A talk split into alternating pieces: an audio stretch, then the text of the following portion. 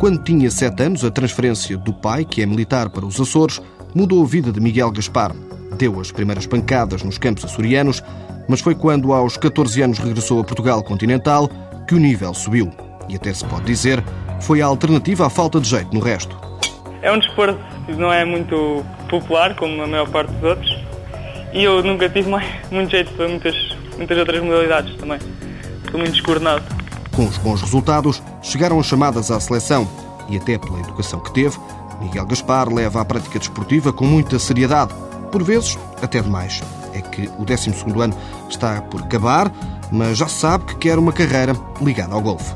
Primeiro gostava de tentar uma carreira ligada ao golfe, preferência como profissional, mas se não der gostava de trabalhar em campos de golfe ou relativamente algo relacionado com o golfe. A vontade de vencer na vida e no golfe é tão grande que Miguel não gosta de perder por nada deste mundo. E quando tal acontece, há alguém que paga. É naquelas brincadeiras de irmãos. Ele chateia-me, depois atira-lhe com uma bola uma vez. Alguém ou alguns objetos? É o ano passado que dei um pontapé no taco e entretou. Mas isso foi porque Por fúria de ter dado uma matacada? Sim, foi um bocadinho por isso.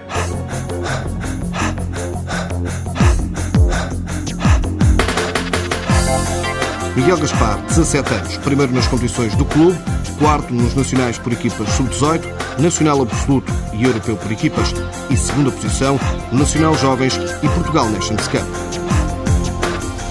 Apoio Instituto do Desporto de Portugal.